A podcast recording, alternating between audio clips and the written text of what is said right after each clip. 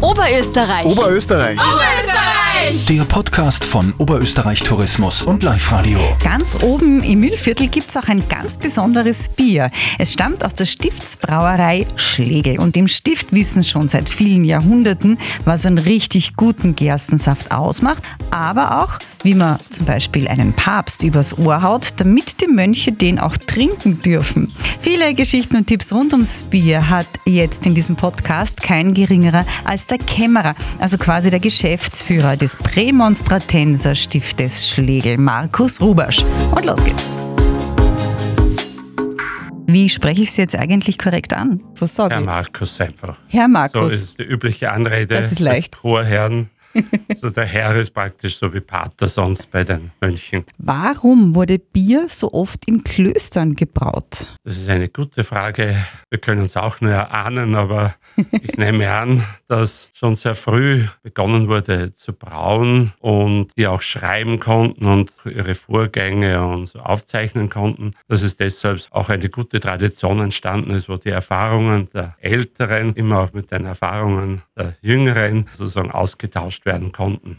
Es hat aber nichts damit zu tun, dass auch Mönche gerne Bier trinken. Sie trinken auch Bier, aber mäßig. Woher kommt dann das Maßbier? Das hat mit dem ja nichts zu tun, oder? Ja, das. Maß ist äh, diese bayerische Maßeinheit in einem Liter oder etwas mehr. Aber hat mit mäßig nichts zu tun. Ah, hat man mäßig. Das wäre dann schon wieder fast unmäßig.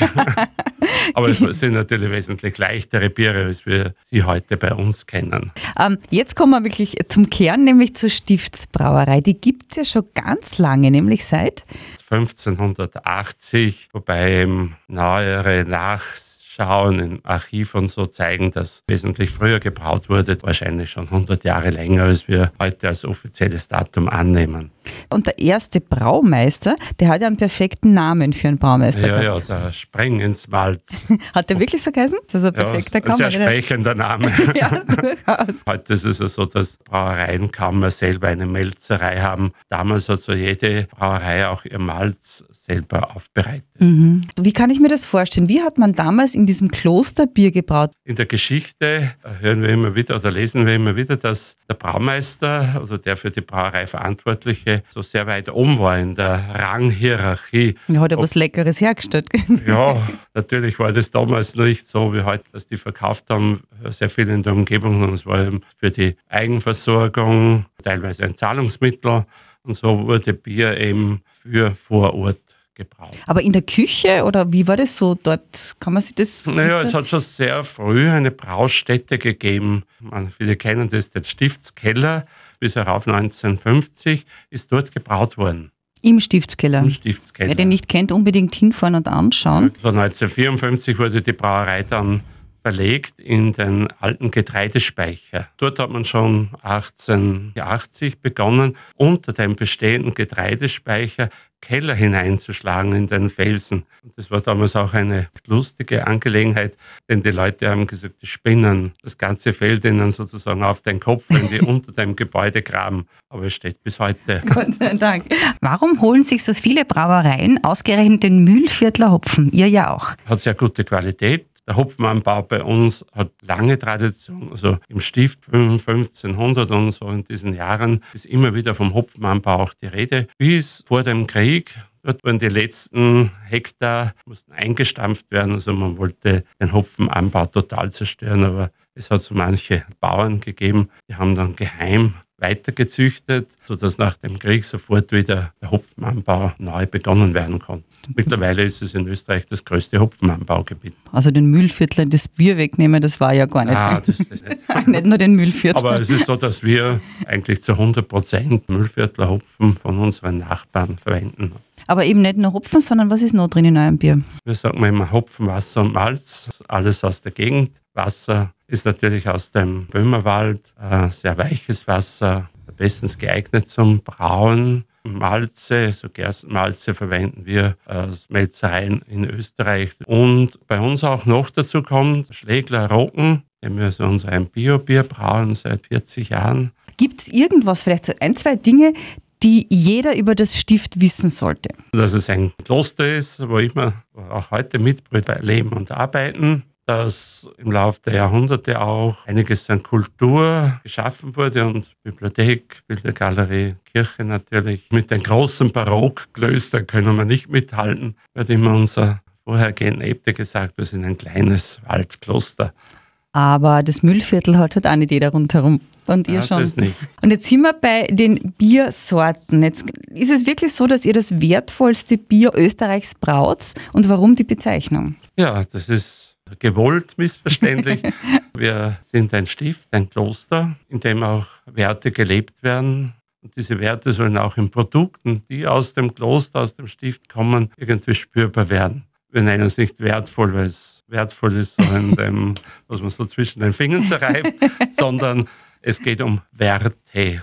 Ja, schönes Wortspiel. Dann gibt es auch das Fastenbier. Was ist das? Ja, das ist ein leichtes Bier, gewürzt mit Galgant, bekommt so eine gewisse Schärfe. Gibt es nur bei uns in der Fastenzeit. Die Tradition ist eine andere, dass man sehr starke Biere in der Fastenzeit gebraut hat. Die Böcke, Weihnachtsbock, Osterbock. Aber warum hat man das so stark gebraut? Weil? Äh, Manche sagen, es soll auch quasi ein Speisenersatz. Natürlich war immer die Frage, ist das überhaupt möglich, damit man das Fassengebot nicht bricht. Und da gibt es eine schöne Geschichte, dass man das Bier dann einmal nach Rom geschickt hat über die Alpen, um fragen zu lassen, ob dieses Bier auch getrunken werden kann und dass es nicht sozusagen falsch am Platz ist. Und? Naja, zu der Zeit waren die Biere nicht so haltbar wie heute und das war sicher sauer und schlecht. Also hat man in Rom gesagt, das dürft ihr trinken. Schlau. Aber ich habe es ja auch schon mal erlebt, dass die Fastenzeit dann kurz ausgesetzt wurde bei euch. Wie geht das? Sonntage gehören nicht zu den Fasttagen. Soll jeder so machen, wie er meint, dass für ihn richtig ist. Also ich selber ziehe es immer durch. Äh, Stichwort Charakterbiere. Ja, wir haben so vor einigen Jahren eine Sudwerk uns angeschafft, wo wir einfach so verschiedene Biertypen versuchen. Und wir haben dort einmal begonnen, jedem Bier mit einem gewissen Charakter zu beschreiben. Und dadurch werden sie so personifiziert. Das ist eine fröhliche, ein Entdecker, Was ist Ihre persönliche Lieblingssorte? Ja, ich trinke gern unser Pils oder unser Kristall. Ja, das ist so das tägliche. Aber schon täglich ein bisschen Bier. Nicht täglich, aber Da gehen wir jetzt nicht in die Tiefe, aber Sie sind ein nein, Genießer, nein, das, das ist gut. kein Geheimnis.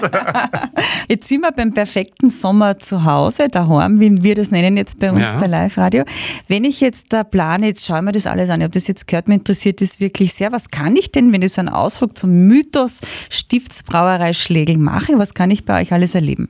Fange ich beim Stift an, Kirche, Bibliothek, Bildergalerie besuchen und genießen, vor allem auch die Brauerei. Ein Blick vom Heute auch ins Gestern, so ein kleines Museum, eine alte Brauanlage, wie sie in den 50er Jahren entstanden ist und dort auch die verschiedensten Biere direkt verkosten, direkt am Teich. Bei einem Wetter wie jetzt gibt es nichts Angenehmeres.